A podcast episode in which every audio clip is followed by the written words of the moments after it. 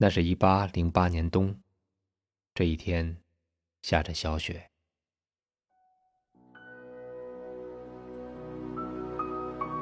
贝多芬走进一家餐馆，坐了下来。之后呢，聚精会神地构思着一段旋律。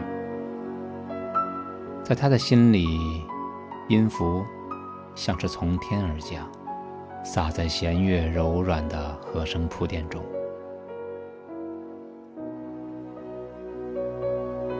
他望着窗外街上的行人，时而摇晃着头，时而手指轻微的在空中弹奏着。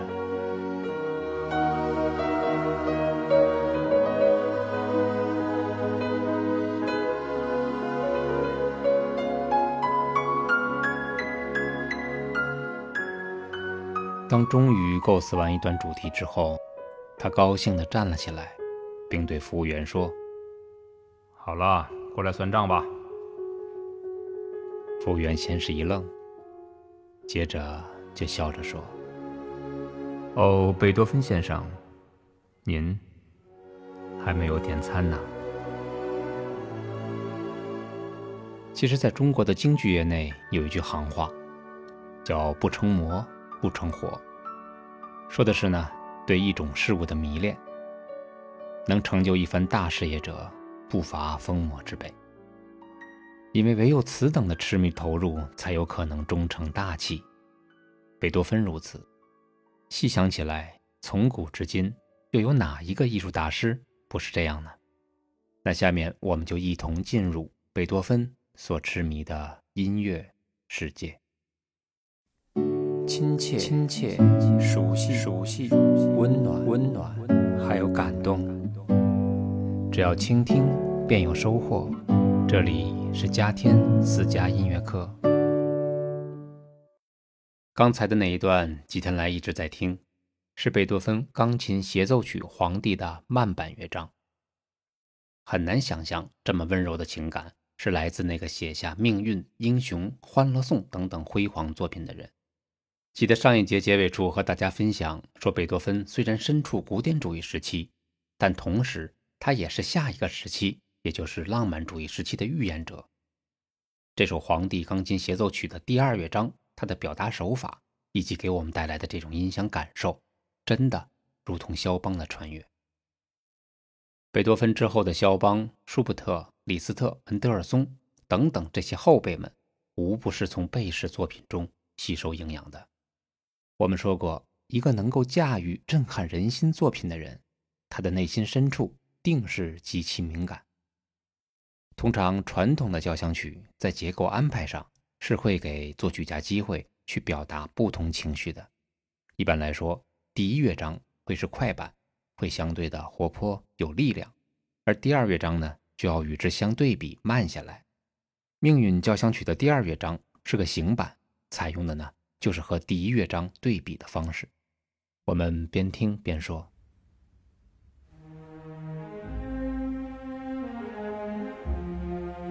一个很纯粹的音响效果，是弦乐，而且是齐奏。大家还有没有印象？第一乐章开始的时候，命运动机用的就是齐奏的方式。这第二乐章开始呢，也采用了这种配器方法。我相信这一定不是巧合，因为呢，贝多芬不会这么偷懒。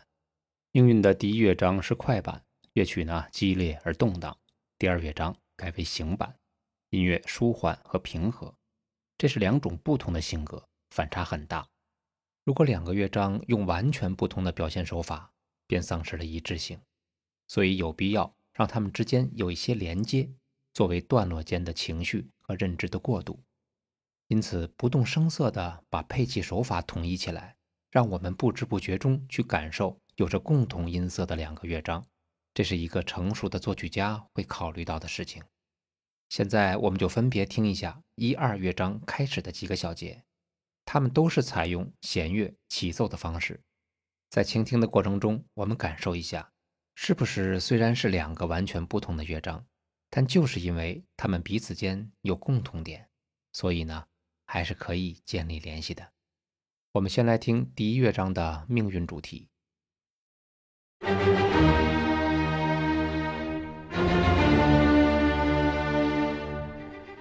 非常有凝聚力的大齐奏。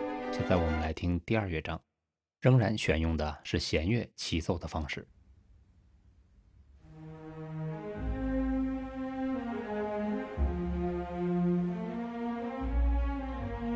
在低音提琴拨奏的伴奏下，中提琴和大提琴的同度齐奏是很有诉说感的。这是深沉宁静。还蕴藏着深厚力量的第一主题。现在我们就来说一说这个行板乐章的结构。与第一乐章的四音动机比起来，第二乐章在旋律上丰富了很多。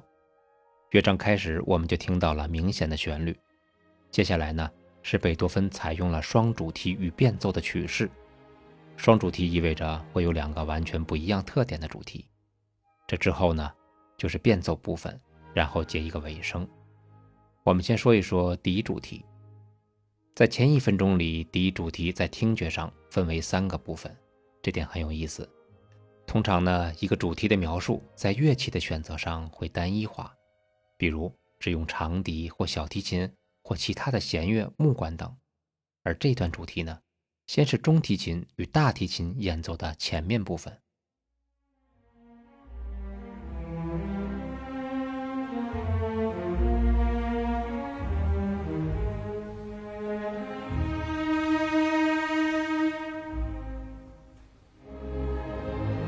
后木管组接上，演奏中间段落。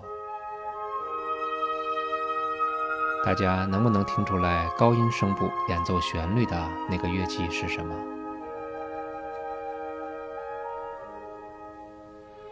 虽然这是一个木管组混合演奏的段落，但长笛的音区比较高，所以我们最容易识别。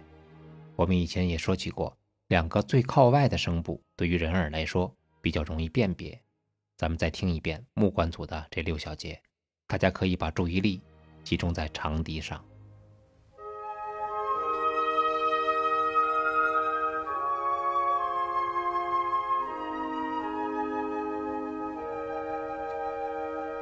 在这里，我稍微提醒一下大家，在主题的前半部分，我们听到的是中提琴与大提琴在低音区的一段合奏，而刚才呢？则是一段木管组长笛领奏的小段旋律，有低音区，有高音区。接下来呢，我们会不自觉地期待着中音区的填补，而接下来的音乐呢，也是这样发展的。主题的第三部分是由小提琴在中音声部完成的。我们现在听到的就是第一、第二提琴组的演奏，后木管回应，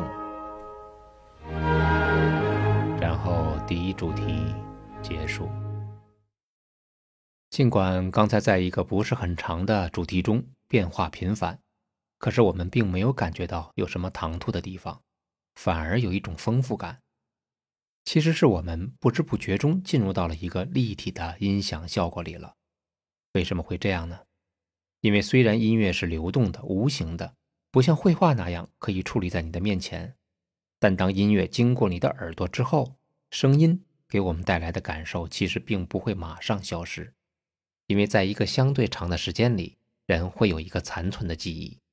我们在刚才听到的一分钟左右的音乐中，分别听到了弦乐与木管在高中低三个音区的演奏，就像我们将榛子、葡萄干还有巧克力依次放入到嘴里。虽然它们曾经有不同的味道，可一旦混合之后，会给我们带来新的感受。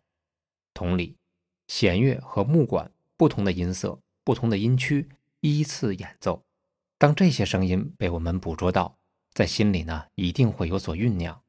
我们会在不知不觉中感受到一种延迟的组合所带来的丰富感。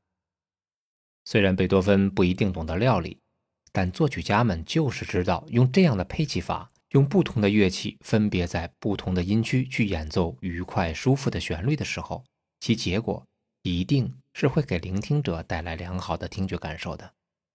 下面我们整体的再听一遍第一主题，大家可以注意一下贝多芬是如何在不同的时间里用不同的音色、不同的音区将本应横向发展的旋律立体化的。在总谱的标记中，这一段是行板，速度不是很快，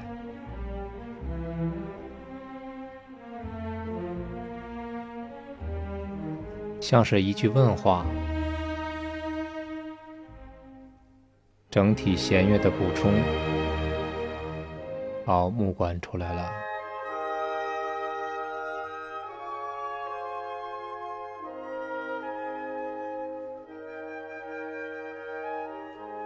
小提琴在中音区非常深情的表达。接下来木管点缀一下，而后第一主题结束。紧接着，单簧管和巴松管带来了一个具有推动性的主题，也是第二主题。起初它是抒情而沉思的，但慢慢的，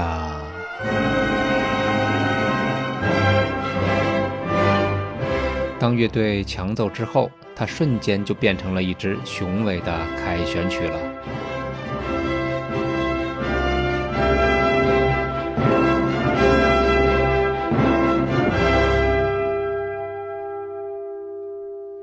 现在戏剧性的一幕要出现了。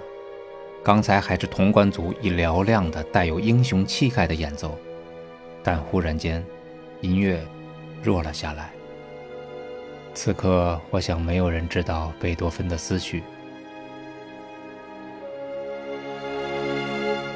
这是第一、第二主题进入变奏前的连接部，变奏开始。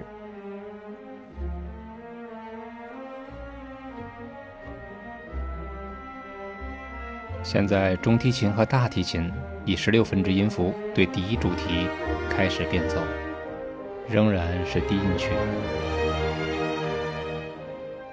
紧接着高音区的木管组出现了，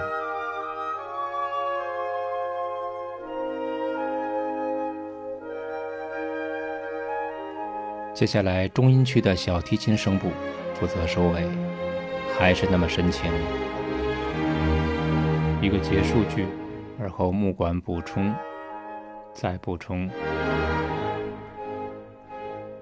现在第二主题的变奏开始了，由单簧管、巴松还有小提琴演奏第二主题，紧接着强烈的铜管该进入了。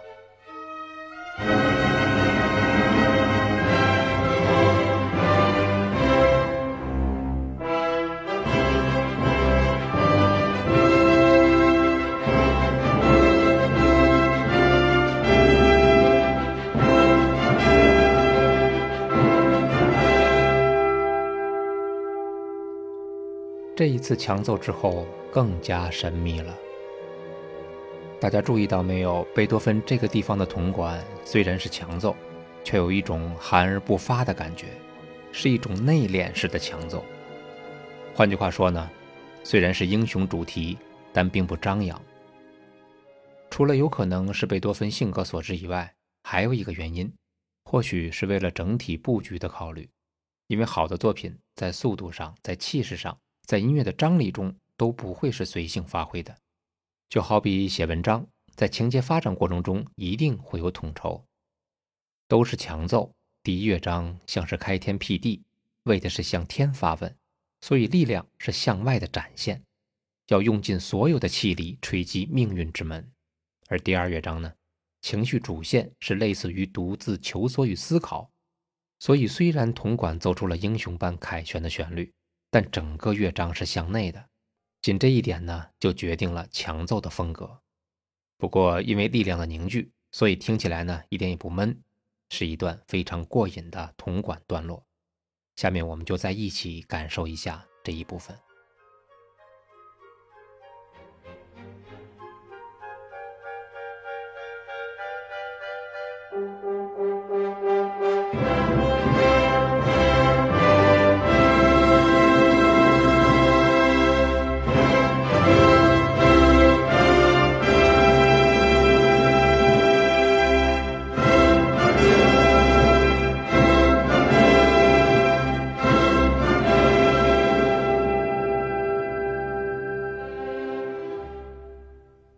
英雄的浪潮随着铜管最后一个音符结束时，迅速平复了下来。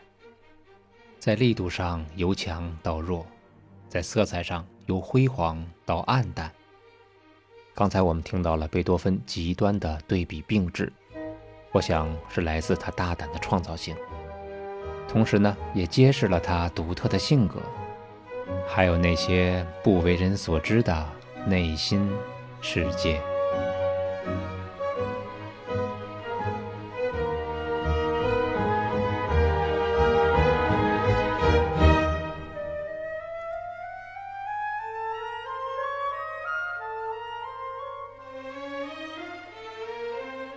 在做这一期节目的过程中，看到一个朋友感慨的留言。